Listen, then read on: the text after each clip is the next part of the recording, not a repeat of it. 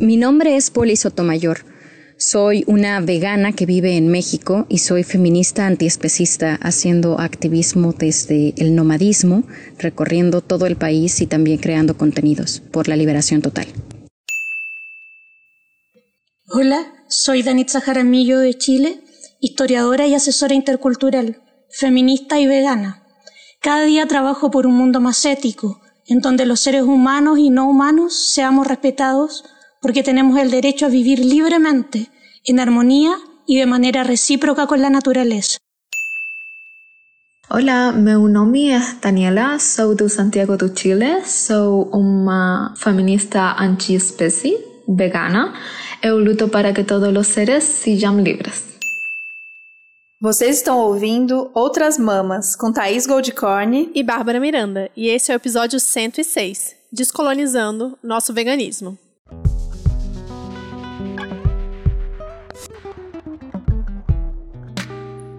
Eita! Nem tem uma palavrinha em espanhol para gastar? Olá, que tal? Conta aí, Thaís, qual é desses áudios que vocês ouviram em espanhol no começo? O que, que é isso? Outras vamos agora em espanhol, a gente está aqui aprendendo espanhol. Vamos se tornar um podcast latino-americano para todo mundo poder ouvir? Sonho. Pois é, acho que misturou, né, Babs, vários assuntos que a gente tanto conversa há tanto tempo para a gente chegar nesse tema, nesse episódio de hoje. Esses áudios que vocês ouviram foi uma mostrinha de algumas companheiras na América Latina e foram contatos que a gente foi fazendo para trazer esse clima, esse espírito que a gente quer trazer para esse episódio da gente fortalecer esse veganismo vindo aqui do sul.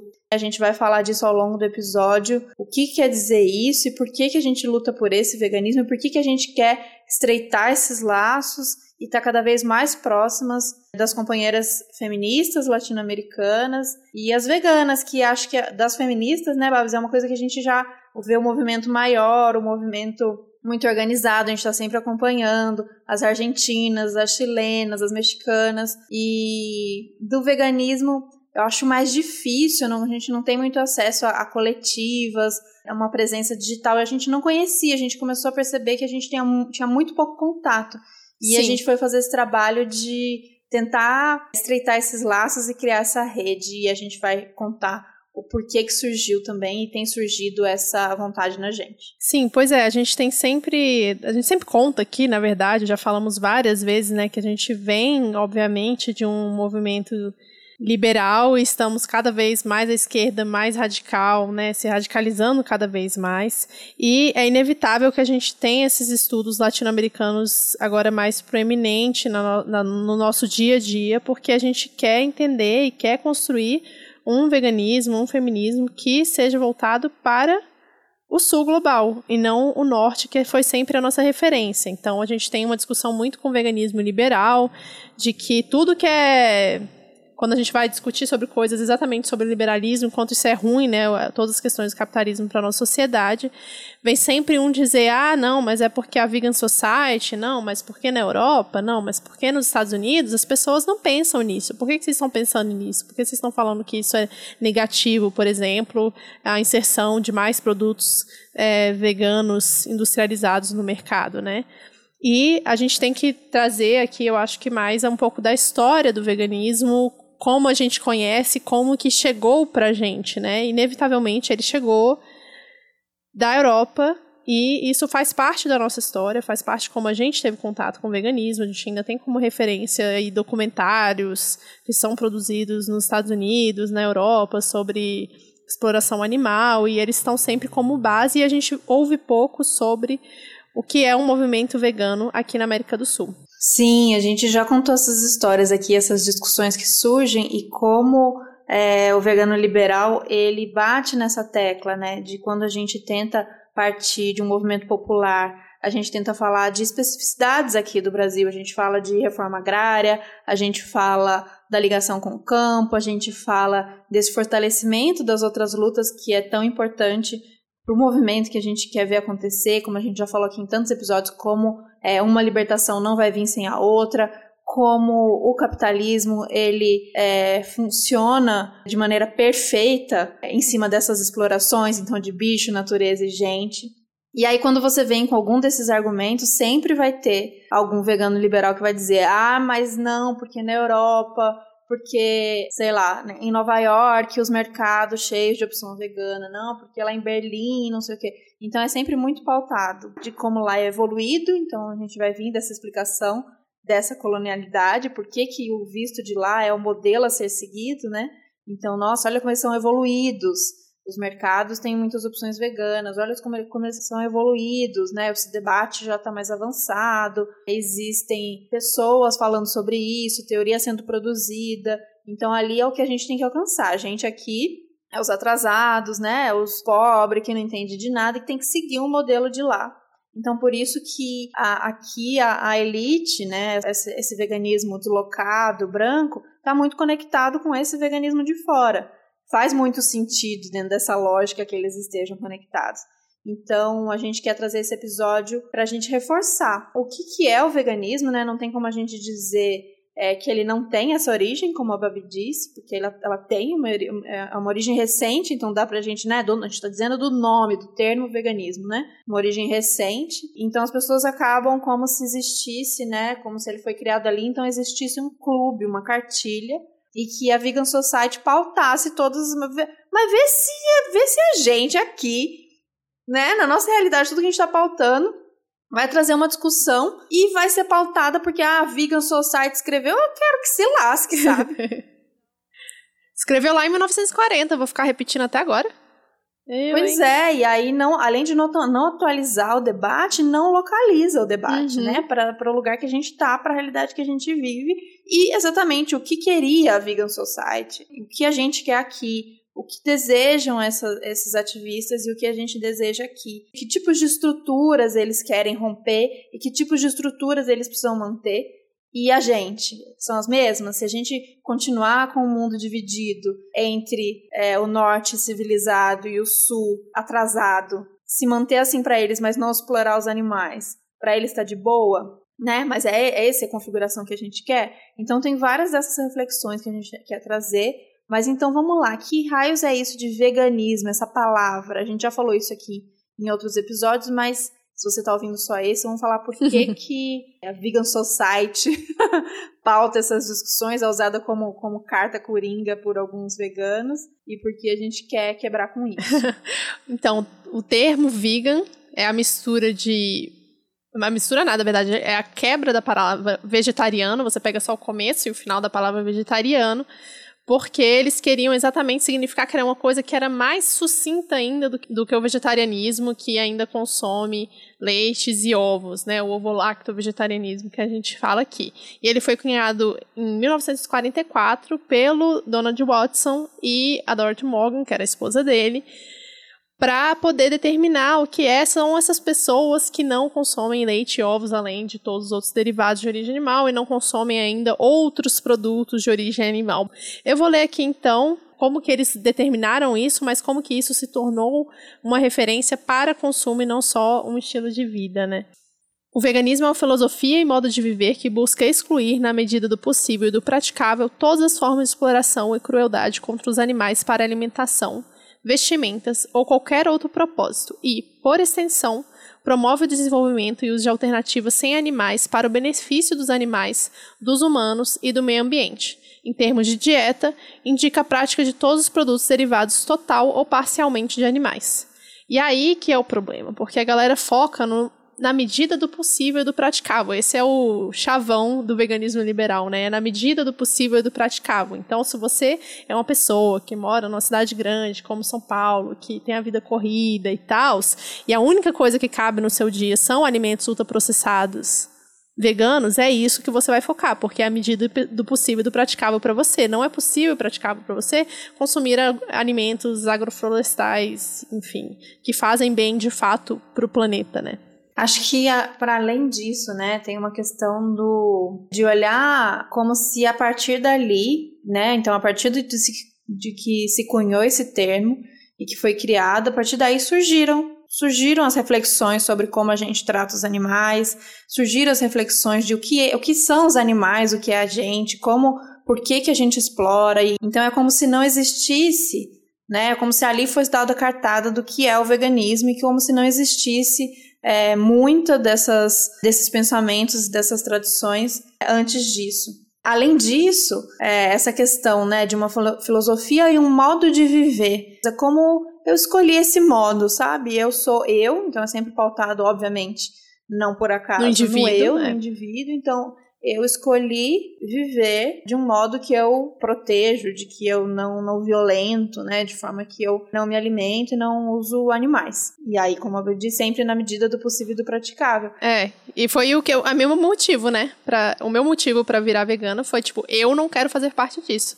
Era, era individual, né? Sim, sim, eu também. A importância, claro, do, de todos esses documentários que já foram produzidos, porque acho que é uma maneira, muitas vezes é uma primeira maneira de você derrubar aquela primeira venda de tipo, meu Deus, isso acontece, né? Mas que não pode parar por aí. Mas quando você vê que isso acontece, pelo menos para mim também foi esse sentimento, foi tipo assim, eu não posso fazer parte disso.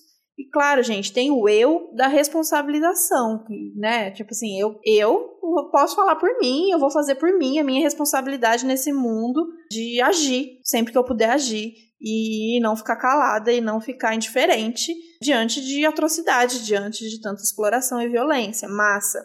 Mas o que o veganismo liberal e, o que o veganismo muito na Europa e nos Estados Unidos tem funcionado, tem se alimentado, é porque ele se encerra aí, né? É quase que um alívio de consciência. É óbvio, ativistas fazem ativismo, querem convencer as outras pessoas, né? O objetivo, acredito que o objetivo de todo vegano, inclusive o liberal, é que outra pessoa se torne vegana e que mais pessoas se tornem veganas. Mas sobre a, a nossa prática, né? Sobre a nossa prática individual e, e, se você não faz esse movimento, que é o, o que a gente vem fazendo aqui há três anos, meu Deus, três anos, de olhar a superfície, olhar aquilo, olhar aquela exploração e falar, ok, não quero fazer parte disso, não quero que isso continue, mas por que isso acontece?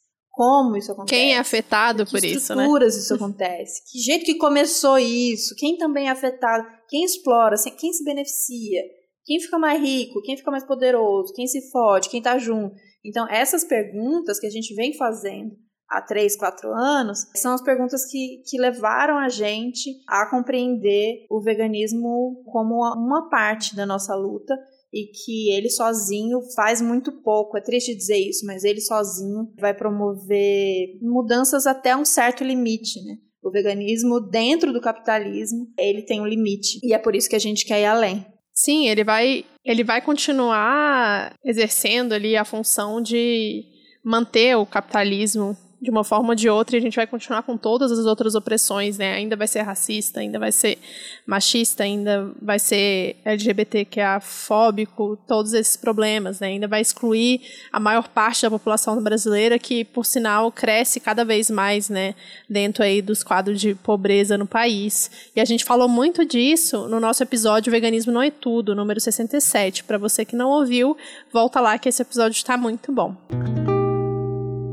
Então, o que, que a gente quer trazer então com essa proposta de um veganismo que seja decolonial. O que raios é decolonialidade é, ou descolonialidade? Por que, que a gente está trazendo esse termo quase como um quase como um manifesto, né? Quase como uma traçada, um perfil da nossa luta. A nossa luta ela é anticapitalista, mas ela é também especialmente decolonial. Por quê?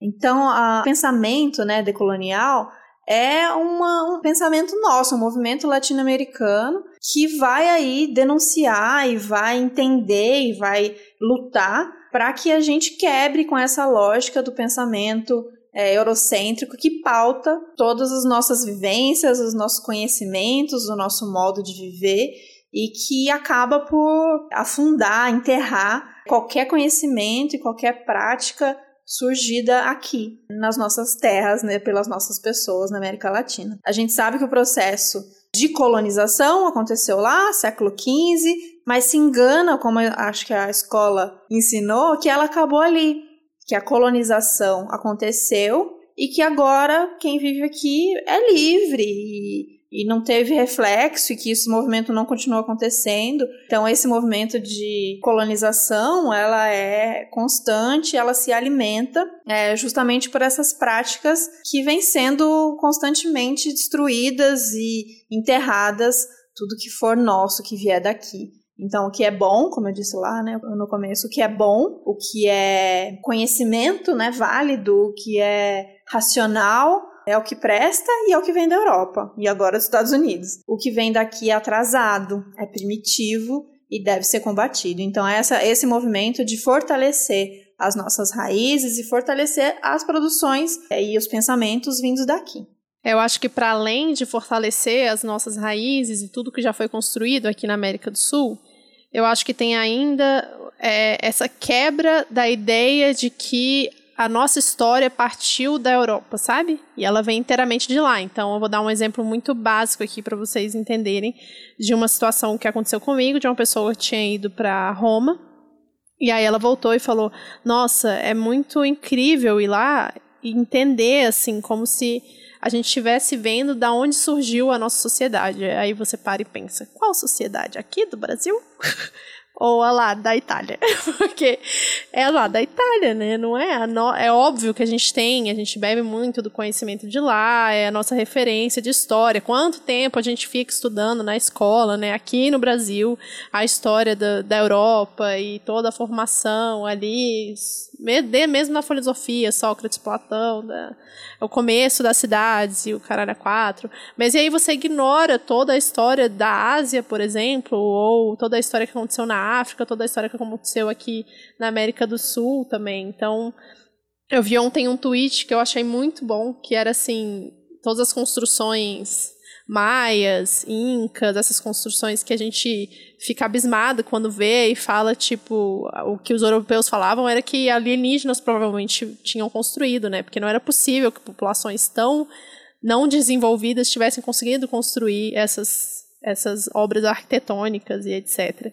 E na verdade é isso, é um pensamento de que não, se não foi europeu que fez, não foi o homem branco que fez, então só pode ter sido alienígena, né? não pode a galera que não sabia matemática básica, não tinha um conhecimento de engenharia nenhum. E isso é totalmente errado da nossa parte pensar, né? Nossa, se tem uma coisa que, que me marcou e que eu aprendi bastante foram naquelas aulas da Helena Vieira. Quem não, não conhece, não sabe o que eu tô falando, essas aulas foram online, estão disponíveis no YouTube, eu vou colocar no Medium para vocês. Era aula sobre feminismo decolonial e aí me deram, me, me deram vários estalos. Sabe aquela aula boa, que é a aula que várias coisas vão caindo dentro de você, assim, durante a pessoa falando, várias coisas vão caindo e vão, outras vão juntando, fazendo sentido. E ela traz muito essa questão, né, dessa chegada do, do europeu aqui e quando ele encontra o outro, né, um outro ser humano, para ele não é um, um, um outro homem. Olha, eu sou um homem, né? E olha, um outro homem diferente de mim. Não, logo, um outro ser que ele encontra que é diferente dele é pior é primitivo, não é racional e não tem o caráter de homem. Então, a construção de gênero, e aí isso é muito, muito louco de pensar, ela não é construída a partir dessa, de, né, do que do que a gente fala que é a partir do sexo, né? É, existem algumas categorias que precisam acontecer para aquele ser ser considerado um homem. Então, o homem é o homem, branco, europeu, heterossexual. Então, os indígenas aqui eram seres, sabe? Bichos. Essa distinção de gênero aconteceu a partir dessa visão colonial. E aí, toda, todas as classificações que a gente conhece, né? Todas as divisões que a gente conhece, elas vão surgir é, a partir desse pensamento é, hierárquico do racional versus o não racional, do civilizado, do primitivo. E aí esse pensamento de negação, né, do outro, né, o conhecimento que vale é o conhecimento daquelas, daqueles homens europeus que estavam chegando ali, é o que dá carta branca para qualquer tipo de, de violência, de exploração, de negação, de destruição. Então, é toda a nossa noção de, de, de raça, de gênero, de espécie, inclusive, ela vai criando essas formas esquisitas que a gente convive com elas e com a violência delas até hoje.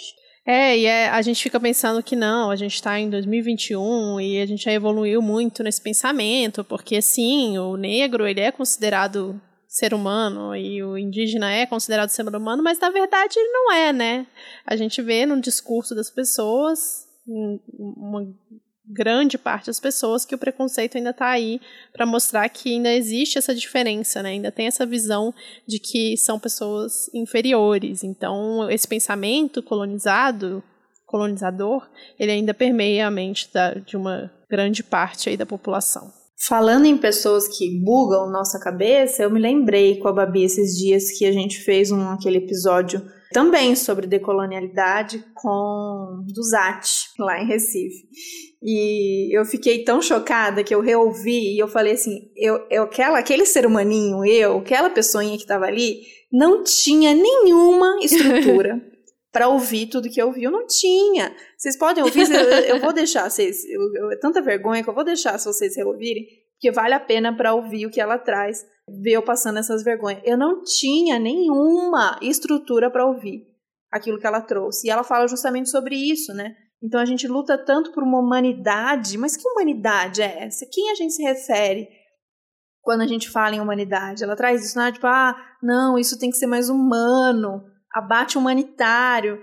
Não, mas humanidade, humano, é justamente a violência.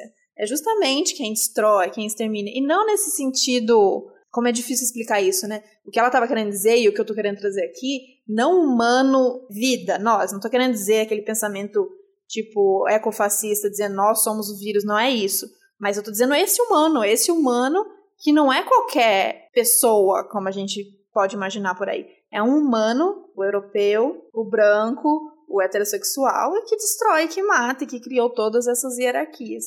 Esse episódio vocês vão ter que abstrair, abstrair muita coisa que a gente conheceu, que a gente pensa que, que é só aquilo, né? Não, mas humano é humano, é isso, é qualquer pessoa que é homo sapiens e tal tudo existe essa classificação é, hierárquica a partir da modernidade, né? Do que é considerado e do que não. E todas as, as estruturas de opressão, elas surgem é, e elas fortalecem a partir daí, né? Do, do, do, eu e do outro, e aí é, essas hierarquias construídas. E, e aí a gente leu tanta coisa para construir esse episódio que é de estourar o cabeção. Ó, eu aprendi uma coisa.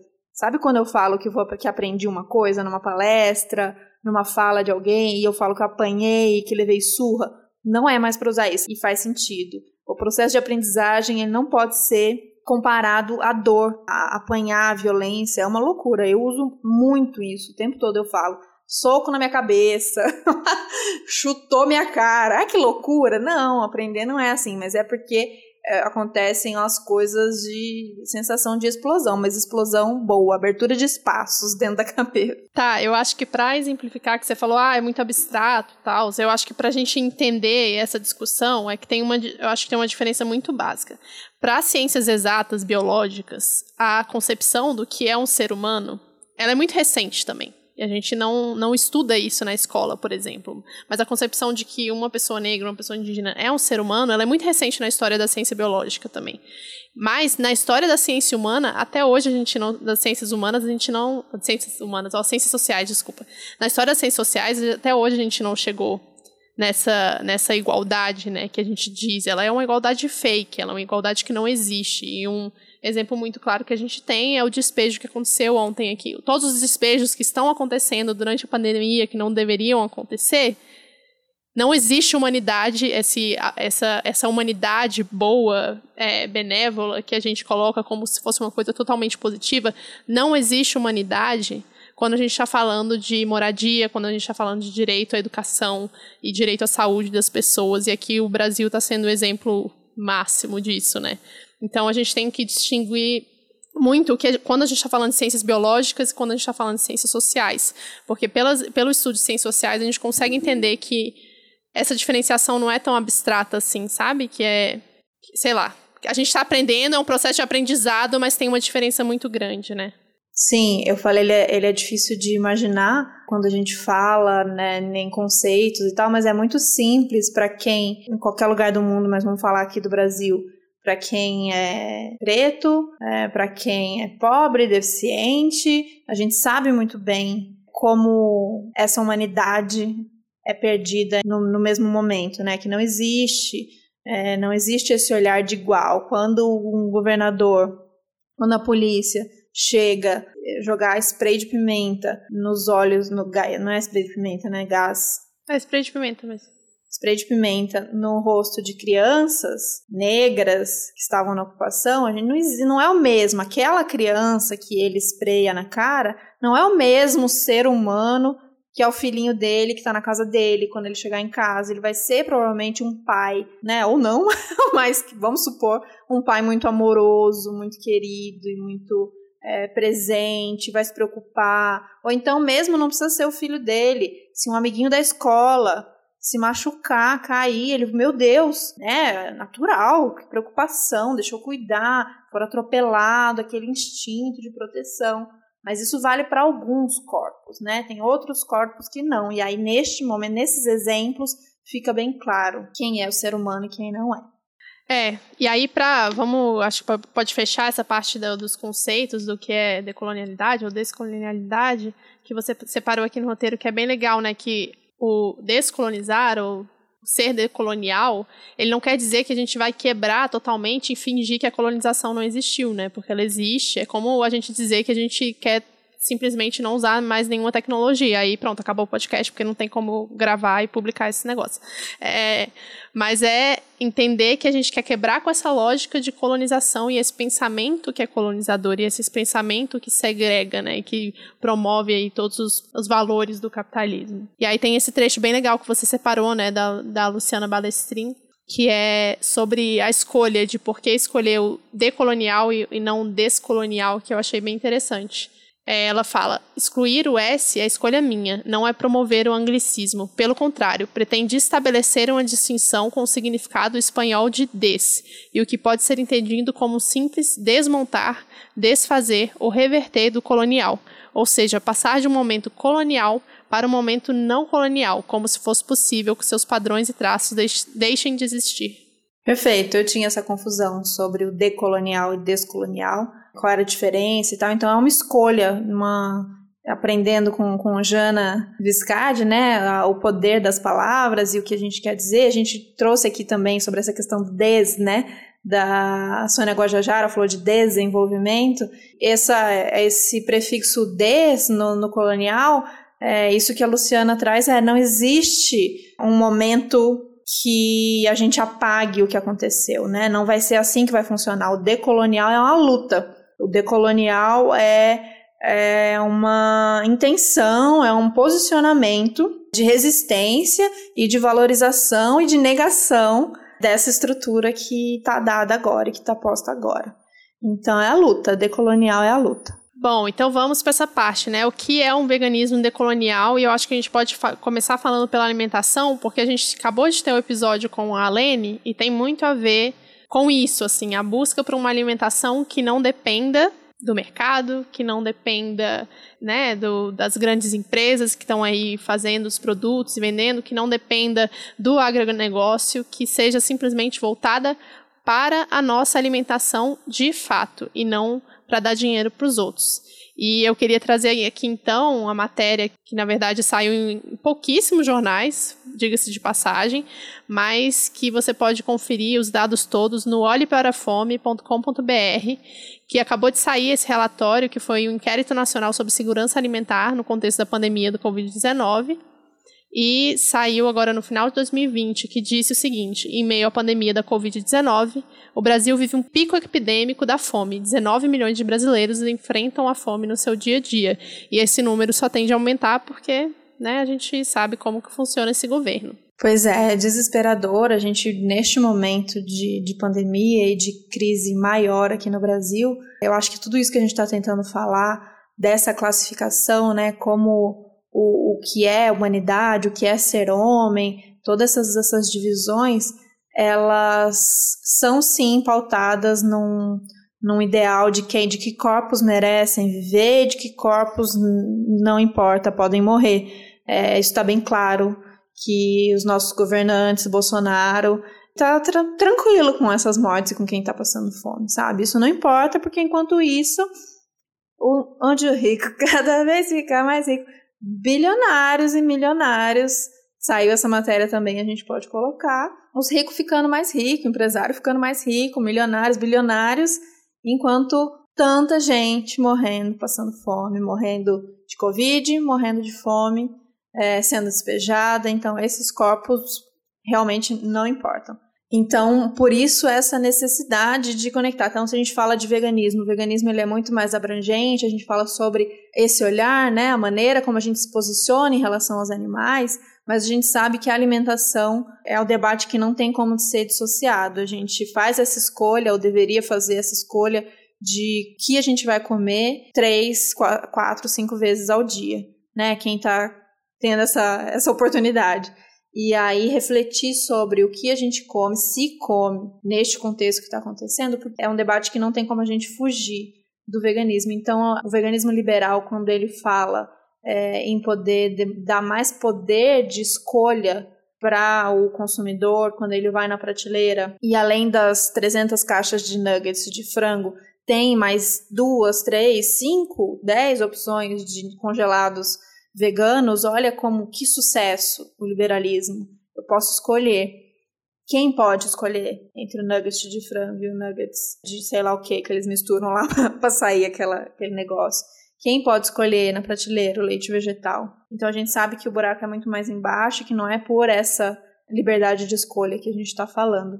A maneira como a gente produz, a maneira como a gente foi colonizado e, e reproduziu a agricultura é a monocultura, é o veneno, é a comida para exportação. Então aí segue Ju, comida saudável, fazendo seu trabalho impecável no Jornal do Veneno e outras amigas, companheiras fazendo esse trabalho tão importante de denúncia e de valorização da agricultura familiar, da agroecologia, do trabalho do, do MST, do trabalho das camponesas na luta contra o veneno. Então, a gente vai reproduzir essa forma de produzir em grandes espaços muita soja, muito milho, manda embora e depois compra um preço que absurdo, a gente compra aqui de volta o de sempre, compra arroz, compra uma cenourinha, um tomate e se der, né? Porque com o preço que tá tudo, compra o que dá. Então, essa lógica do totalizante, né? Tipo, é isso que vocês vão comer. A gente, o, o, o liberal vai dizer que a gente tem um supermercado cheio de opções. Se você olhar o que tem nas composições, né, o que, que é comida nesses empacotados todos, a gente basicamente come soja, milho, trigo, não tem, não tem variedade. Parece, porque a caixa é bonita, né, os designers fazem um trabalho lindo de produto, é tudo muito bonito, parece tudo muito variado. Então tem no formatinho que é bolinha, tem no formatinho que é compridinho, tem no for... tem tudo, parece variedade imensa. Mas se a gente está falando em nutrição, se a gente está falando em comida, em variedade, acaba, acaba ali a diversidade e a gente acaba comendo é, as mesmas coisas dos dois lados, né? Até a pessoa, o vegano liberal, classe média ou rico, que acha que está arrasando, porque compra 300 pacotes de coisa e acha que está arrasando. Quem não pode comer também vai ter pouca variedade, porque não, não, não tem grana, não consegue fazer um prato variado. Enfim, só tristeza, só destruição. Tá, e por que que essa visão, então, o que, que isso tem a ver com o veganismo decolonial? Bom, se a gente está falando que é, esse processo colonial olha a natureza, de novo, como um, uma coisa, como um lugar, olha, eu, então, de novo, eu, humano, europeu, branco, cis heterossexual, né, chego num lugar, Brasilzão, Pindorama, e vejo, olha, natureza, um outro lugar. Bora fazer o quê?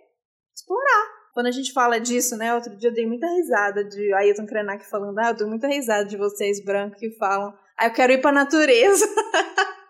ah, eu tô cansada, eu tô estressada, eu preciso ir pra natureza. A natureza como um, local, como um lugar, né? Então toda essa visão que a gente tem do que é gente, do que é gênero, do que é raça, do que é espécie, do que é natureza, é uma visão criada dentro desse pensamento colonial. Porque não existe essa, a, a visão dos, dos povos, de outros povos, de povos é, originários, ou mesmo outras é, sociedades que né, conseguem se manter fora dessa, dessa loucura, não é assim que é classificado. É a gente não consegue nem imaginar, né? Pra gente é difícil o imaginário, porque pra gente foi roubado, então é muito difícil pensar assim. O rio é uma outra coisa, é, é a própria pessoa, é, tá conectado com ela, a árvore, os bichos, é uma outra relação.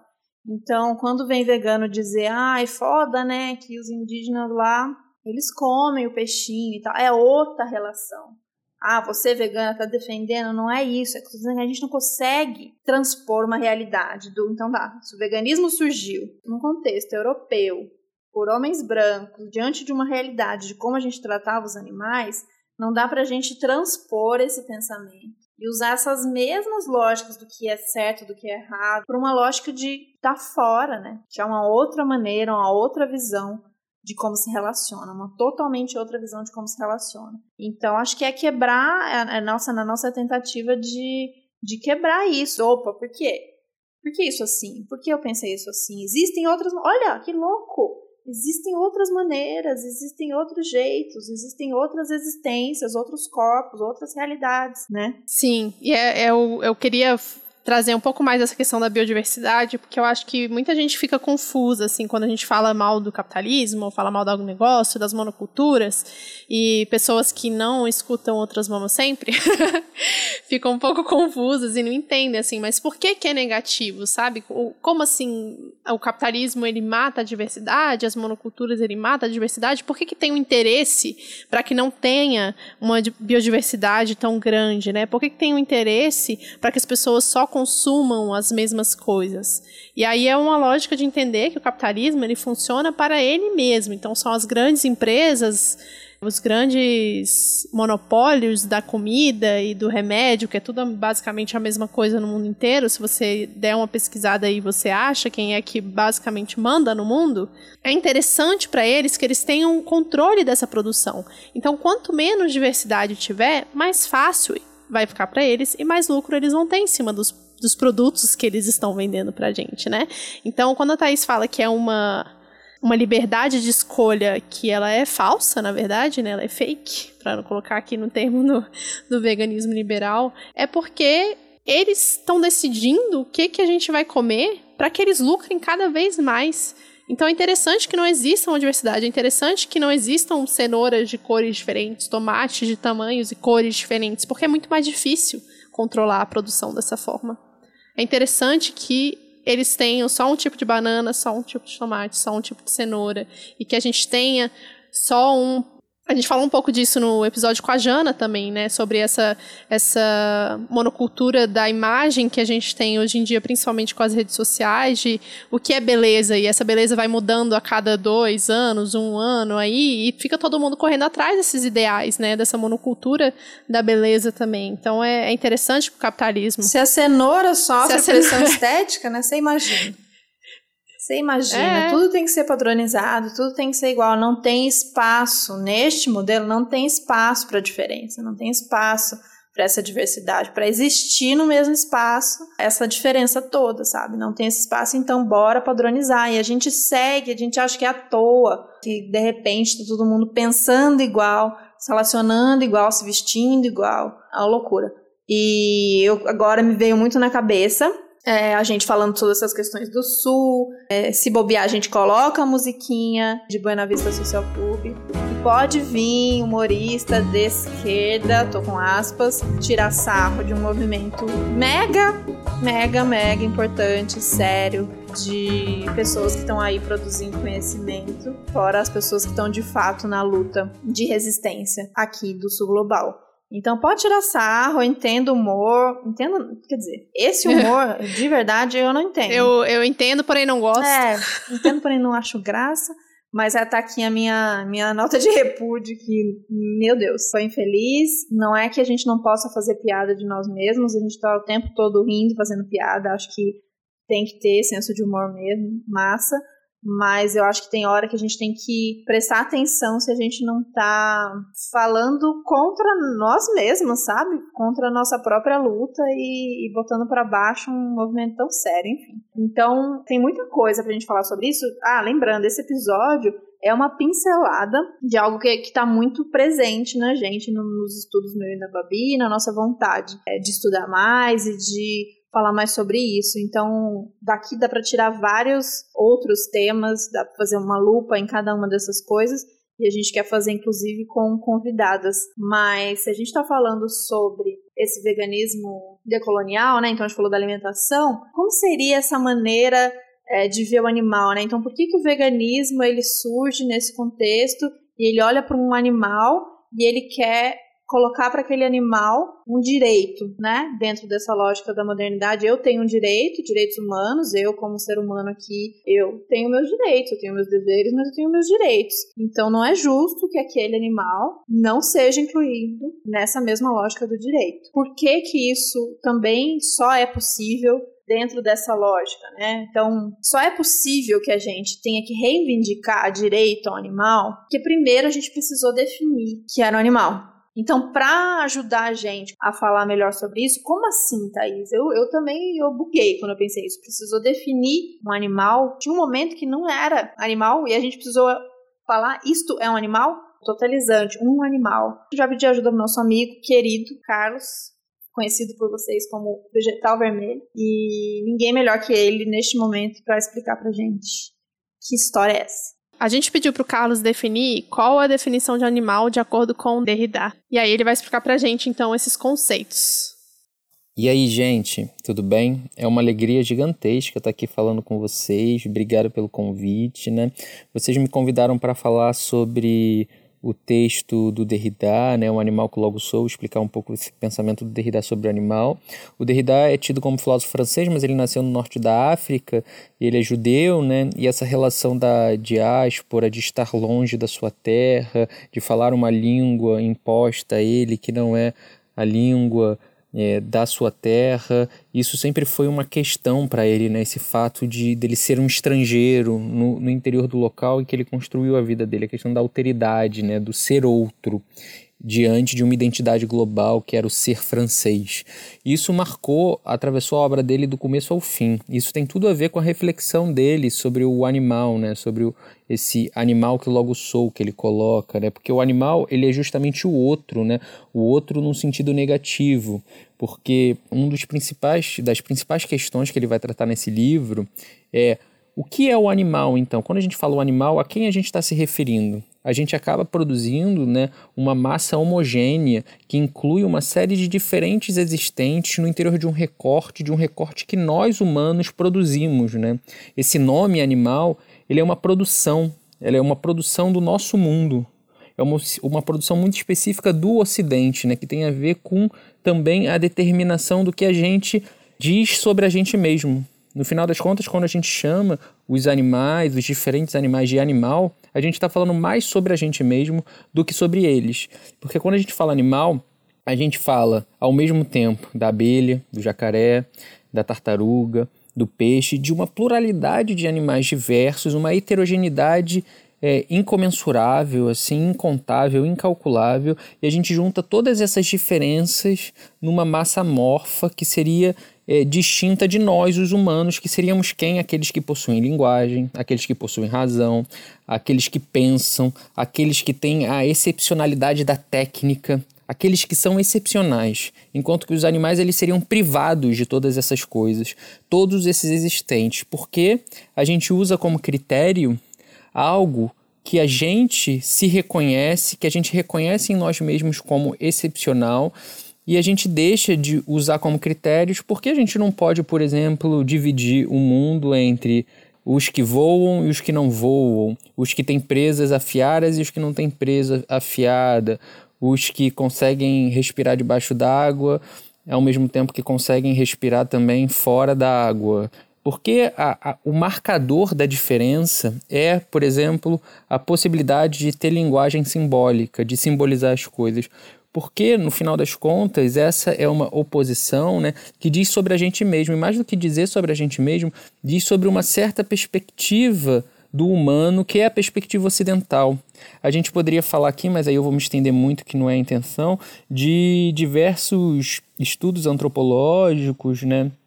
Aqui no Brasil, quem tem um trabalho incrível sobre isso é o Eduardo Viveiros de Castro, que vai mostrar como a concepção de humanidade, a oposição entre os humanos e os animais, por exemplo, nas populações do Alto Xingu, elas são completamente distintas dessa construção ocidental. E toda a cosmovisão, toda a, ideia do que é uma natureza, do que é uma cultura, do que é ser humano, do que é um ser animal, é completamente diferente, a tal ponto que a gente poderia dizer que uma onça, em determinado momento, ela é, ela é humana também também. Mas é, é porque essas categorias elas se constroem de uma maneira completamente diferente. E o que o Derrida está tentando mostrar é como essa categoria do animal ela acaba mascarando essa diferença e ela é uma produção. Né? A gente nomeia os animais e quando a gente nomeia ele, a gente chama eles de animal, a gente dá um lugar para eles. Essa ideia de nomear, dar um nome, é também dar uma identidade, fixar um lugar. Estagnar um existente numa determinada identidade. E isso é um aparato de dominação, né? O Derrida chega a citar algumas passagens do Velho Testamento, que na obra dele isso é muito central, né? Esse estudo sobre os textos clássicos, é, que é o texto clássico da Gênesis, né? Do mito do Adão, né? No momento em que o Adão nomeia os animais, né? E esse ato de nomear tem tudo a ver também com uma relação de dominação. Na medida em que ele nomeia os animais, ele vem depois dos animais. Primeiro existiam os animais, depois o homem foi criado, o Adão foi criado, e ele tem o poder dado por Deus de nomear os animais. Esse ato de nomear, ao mesmo tempo, é um ato de dominação, porque aqueles que dão os nomes são sempre os colonizadores, né? E os animais, então, a gente pode dizer que os animais, nesse sentido, eles são animalizados. Se a gente quiser puxar aqui para o que é o tema do, do podcast, o tema inicial do podcast, né, que foi o Políticas Sexuais da Carne, que a Carol J. Adams ela fala, né, que tem os animais humanizados, tem os animais, tem os humanos humanizados, os humanos animalizados e tem os animais animalizados também, né? E a gente poderia dizer que todos os animais no Ocidente eles são animalizados nesse sentido em que eles não são animais em si mesmos. Né? Essa categoria dos animais ela é uma categoria produzida, que tem um funcionamento muito específico no interior de um mundo muito específico. A gente poderia mesmo dizer, ao Derrida quem diz, né, que dar o nome, num certo sentido, é dar a morte. Né?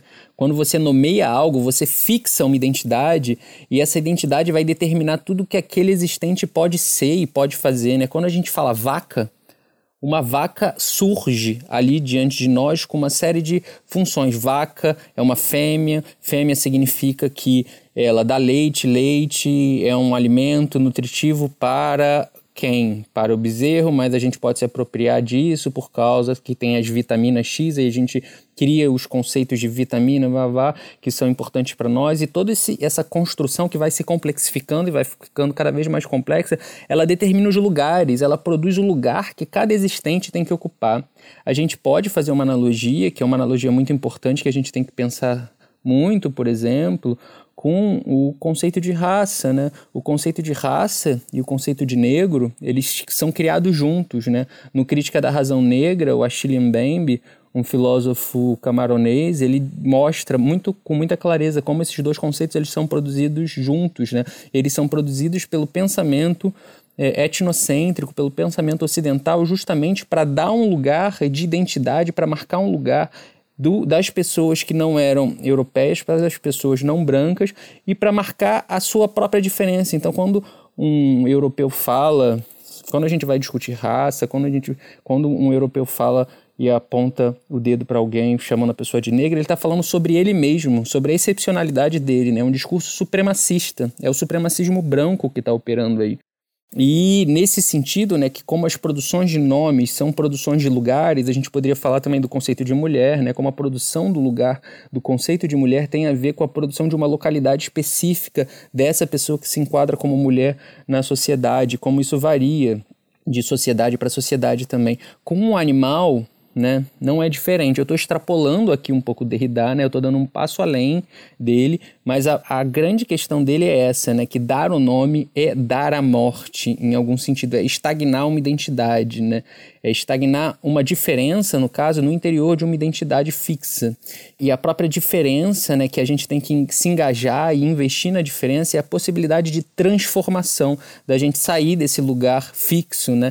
Então, quando a gente se abre para escutar o outro, escutar o outro é muito difícil, né? É muito doloroso, é complicado, causa dor porque ele fala coisas que a gente não está acostumado a ouvir. Isso tira a gente do lugar, desloca, é, machuca. Tem uma violência né, nisso também. É uma violência inerente ao próprio diálogo, mas a gente tem que estar aberto para lidar com isso, né? De escutar o outro, que fala coisas que a gente não entende muito bem, que a gente não está acostumado. E quando a gente é, se abre para o outro, né? a gente vai escutar os discursos, os diferentes discursos. A gente vai, por exemplo, ver no olhar de uma vaca algo para além daquele lugar de vaca, você se vê visto por ela, né? Essa é uma outra questão que é central no texto, né?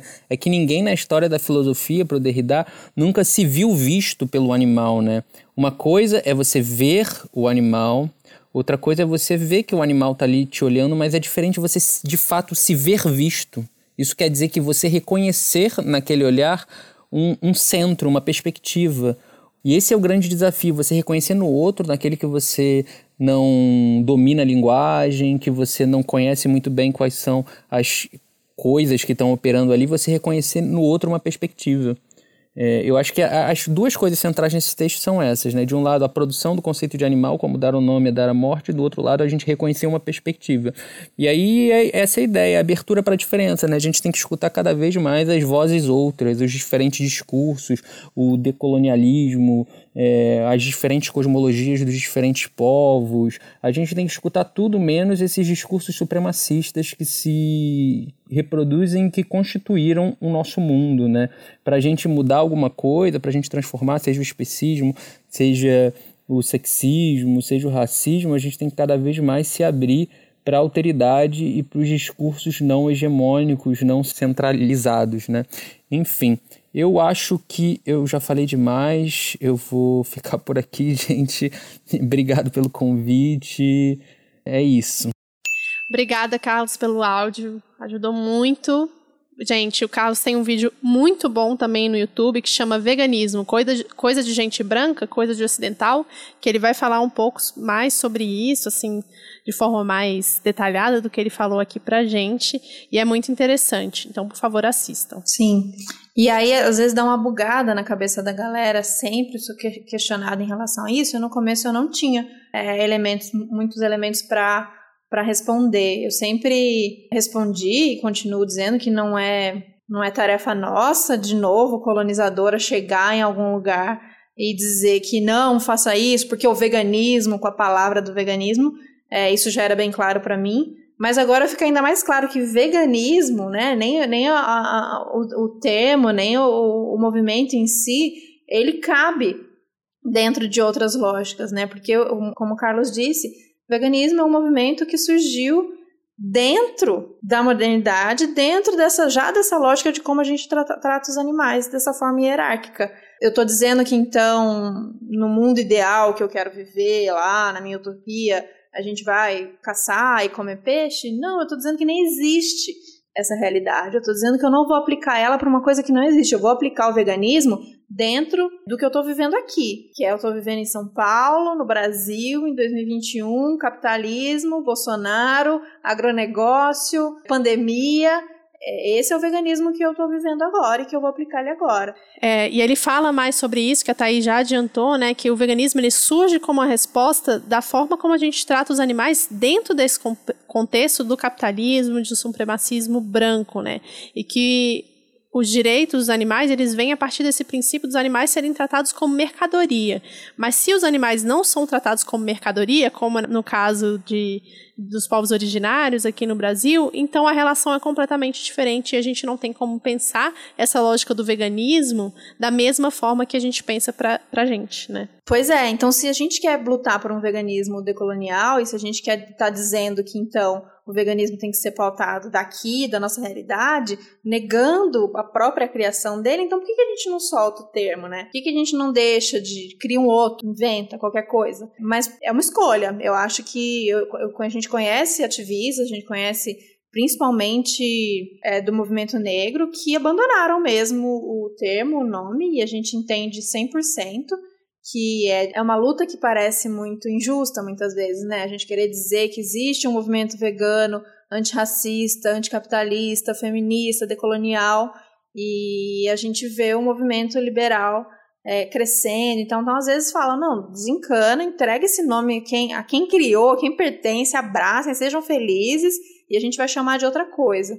Bom, a gente, eu, a Babi e outros colegas que estão aí na luta pelo veganismo popular, a gente acredita que a gente vai sim é, lutar por esse outro veganismo, sabe? Assim como existe no feminismo uh, um feminismo liberal, existe um feminismo marxista, existe um feminismo diverso, radical, inclusive, a gente vai lutar por esse. A gente acredita que, que ainda vale. Pode ser que amanhã a gente acha que não vale, mas hoje eu acredito que vale a gente é, trazer esses pensamentos, inclusive como estratégia de luta, né? A gente sabe que, que o veganismo ele já tem essa adesão, já tem esse apelo, então chega, ô, oh, veganismo, ah, videozinho, ah, produtinho, nuggets vegano, leitinho vegano, pá, ouviu um discurso que, que, opa, tem mais coisa aí, né? E aí já abraça outras causas, então acho que inclusive é uma maneira, uma forma de lutar, eu acredito ainda.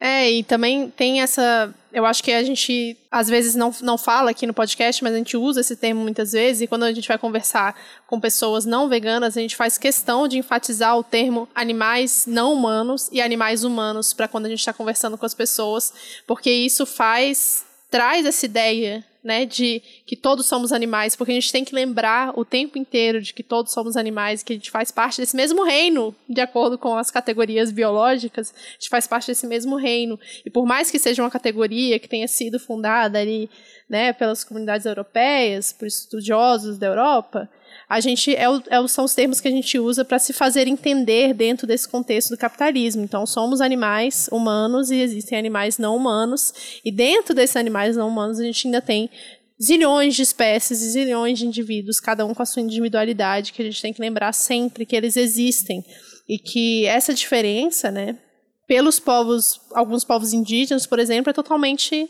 visto de outra maneira. Eles não têm essas classificações que a gente tem do que é o reino animal, do que é cada uma das espécies. É isso que a gente está falando sobre descolonizar esse pensamento supremacista, né? Como coloca o Carlos. Pois é, e essa divisão, né? Que acaba, então, cada um no seu cercadinho. Então, tem é, seres humanos que são os, os, livres, aqui entre aspas, né? Que, que é o homem branco e que ele. O, é, cis hétero, ele pode circular, ele é, o, ele, é, ele é o ser, né? Ele é o sujeito. Então existem as mulheres trancadas dentro de casa, existem animais trancados em abatedouros ou em zoológicos.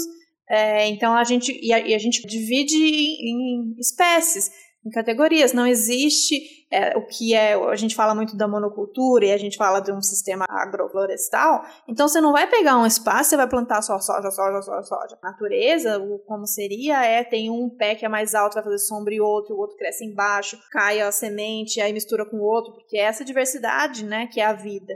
Então, pra gente é a mesma coisa. Então, dividiu bicho no zoológico, bicho longe, é outro, e a gente fechado. E aí a gente esquece dessa da beleza da vida que é essa diversidade, essa mistura, essa, esse, esse multiespécie. Lembrei também do episódio com a Simone, ela falando dos santuários, que não, não tem essa divisão. Então bota bode com bode, bota galinha com galinha, bota no. Não existe essa divisão animal, não existe essa divisão. Isso é galinha, isso é vaca. É, são indivíduos que estão aí no rolê, se misturam. Eu vou colocar para vocês todas essas referências, então eu li muito, muita tese, muito trabalho é, e livro, e vou colocar essas referências todas para vocês. Isso aqui é uma informação de Erickson que os matis indígenas da América Brasileira designam Wiwa, não sei como fala, os seres familiarizados. Então essa é a definição, não é definição por espécie, é uma definição de quem está mais próximo. Então, seja animal, seja vegetal, se entra num sistema de responsabilização, porque está mais próximo a mim, eles são os Wiwa, que eles coabitam com a galera. Essas classificações são feitas a partir de proximidade. Então, seja animal ou vegetal. Então, a muda, aí, outro aspas, a muda de um cipó estimulante, chique, torna-se, por exemplo, chique wiwa, após ter sido transplantada para a proximidade de uma habitação, num local que facilitará sua colheita posterior. Então, entende como, como a, a nossa classificação é, de espécie, de gênero, ela está é, marcada por esse, por essa modernidade, por esse modo eurocêntrico que a gente vive. E a gente acha que é tão natural, óbvio, homem e mulher, óbvio, negro, branco, óbvio, vaca, galinha. Não, não, não, não é, não é natural, né? Natural no sentido de que não, não é porque sempre foi. Existe um momento que a gente passou a classificar as coisas não por acaso da maneira que elas são classificadas e divididas e aí, a partir dessa divisão, hierarquizadas. É, além do, é, além do episódio da Simone que você citou, Thaís, tem um episódio também que por incrível que pareça, poucas pessoas ouviram, gente. Eu não entendi por quê, porque esse episódio tá muito bom. Que é o Jane, a mãe dos chimpanzés, que a gente vai comentar sobre o documentário. E ela vai falar, é, o tanto que quebra com esses preconceitos, esses estereótipos, e o tanto que o estudo dela é, ajudou a gente a perceber, na verdade, que a gente é muito mais próximo dos chimpanzés do que a gente imaginava. Que eles também têm ferramentas, e, né, quebra muito essa ideia de que o ser humano é, é alguma coisa muito especial aí no rolê. O ser humano né? Os, os, animais humanos são muito mais especiais do que os outros animais. Então essa visão da natureza, essa visão dos animais, essa dos animais não humanos, essa visão é, de povos que são diferentes da gente é muito é muito importante a gente ver e a gente procurar, né? Que não seja só a forma como a gente aprendeu ali nas ciências, na escola, na biologia, né? Essas classificações todas. Inclusive, eu queria falar que para montar esse episódio, eu fui atrás de estudos acadêmicos mesmo, é, que falassem sobre um antiespecismo, uma visão decolonial, né? E na verdade tem poucos estudos. foi bem, foi curioso e triste ao mesmo tempo reparar que tem poucos estudos, mas a gente vai colocar esses estudos para vocês no Medium, como a Thais falou já algumas vezes nesse episódio. Para você que está chegando agora e não entendeu até agora o que é o Medium, é um blog que a gente coloca todos os episódios e todas as referências que a gente fala aqui nesse, nesse blog, né? Para vocês conseguirem acessar tudo lá. Então visitem o Medium também para entender mais sobre os episódios e tudo que a gente está falando. Vamos colocar esses estudos lá. Foram o quê? Uns três estudos aqui da América do Sul que eu achei, um, alguns dois estudos dos Estados Unidos, da, principalmente do movimento negro, né? E eu achei curiosamente, um estudo sobre a população maori vegana, assim, pessoas veganas que são maores e falam sobre como que é essa relação, e ele vai falar das diferenças de termos também, da relação com os animais e com a comida, e como que é essa relação, já que a, a a cultura maori visa muito o consumo de carne, né? E essas dificuldades de se entender vegano e ainda assim se, entender dentro da cultura maori é bem interessante esse estudo. Vou colocar lá para vocês também. Infelizmente é em inglês, mas acho que algumas pessoas vão conseguir acessar e o Google Translate dá essa ajudada também. Eu quero trazer aqui uma citação de uma autora muito importante, uma feminista decolonial, então eu, eu acho que, de novo, vou falar do médium, porque se a partir desse episódio alguém que estiver ouvindo se interessar em aprofundar os estudos do jeito que a gente está interessado aqui, os assuntos sobre decolonialidade, a primeira coisa que eu vou indicar é essa aula que eu falei lá no começo da Helena Vieira, que está no YouTube, mas aí a gente vai falar de algumas autoras e eu quero falar de Maria Lugones essa ativista feminista decolonial argentina, que é, resume muito isso que a gente falou sobre essa visão do animal, do, do humano e do não humano, aspas. Eu compreendo a hierarquia dicotômica entre humano e não humano como a dicotomia central da modernidade colonial, começando com a colonização das Américas e do Caribe, uma distinção dicotômica e hierárquica entre humano e não humano foi imposta sobre nós, colonizados, a serviço do homem ocidental. Ela veio acompanhada por outras distinções hierárquicas dicotômicas, incluindo aquela entre homens e mulheres. Essa distinção tornou-se marca do humano e marca da civilização. Só os civilizados são homens ou mulheres. Os povos indígenas da América, os africanos, escravizados, eram classificados como espécies não humanas, como animais, incontrolavelmente sexuais e selvagens. O homem europeu, burguês, colonial, moderno, tornou-se um sujeito agente, apto a decidir para a vida pública e o governo, um ser de civilização, heterossexual, cristão, um ser de mente e da razão. A mulher europeia burguesa não era entendida como seu complemento, mas como alguém que reproduzia raça e capital por meio de sua pureza sexual, sua passividade e por estar atada ao lar a serviço do homem europeu burguês. Tá, meu bem? Essa frase ela resume bastante essa, essa como foi feita essa classificação, né? De que corpos eram o quê? É, outra pessoa que eu quero citar para vocês é Paul B. Preciado. Acho que Carlos também cita bastante nessas nos trabalhos dele, na leitura dele. Uma leitura muito muito importante sobre como esses corpos também foram usados a serviço desse desenvolvimento. Tem um texto que ele afirma que é as principais máquinas da Revolução Industrial não foram as máquinas a vapor, mas o humano escravizado, a trabalhadora do sexo e, a, e da reprodução e os animais, além do humano. Ou seja, as primeiras máquinas da Revolução Industrial foram máquinas vivas. Então aí acho que nessa frase é por que, Thaís, essas divisões? Por que, que foram colocados assim?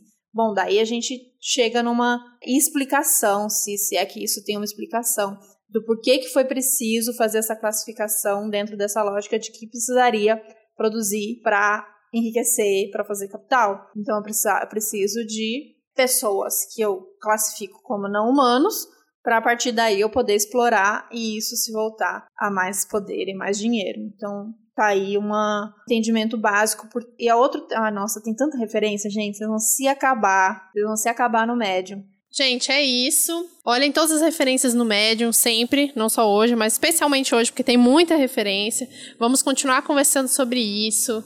É um assunto muito extenso, como a Thaís falou, tem zilhões de desdobramentos. A gente precisa descolonizar nosso pensamento como um todo, não só nosso veganismo. E a gente queria dar essa introdução mesmo desse, dessa, desse assunto para poder continuar com ele em outros episódios depois. Sim, isso é só uma, uma, marcação do que é o nosso, do que a gente luta, do que é o nosso veganismo e de que a gente quer trazer mais. Então, de novo, sobre esses temas, se vocês é, pincelaram alguma coisa, ah, aprofunda nisso, ou traz alguém para falar sobre isso, escreve para a gente. A gente já está pensando em desdobramentos dele, mas se você já tem uma sugestão, escreve para a gente.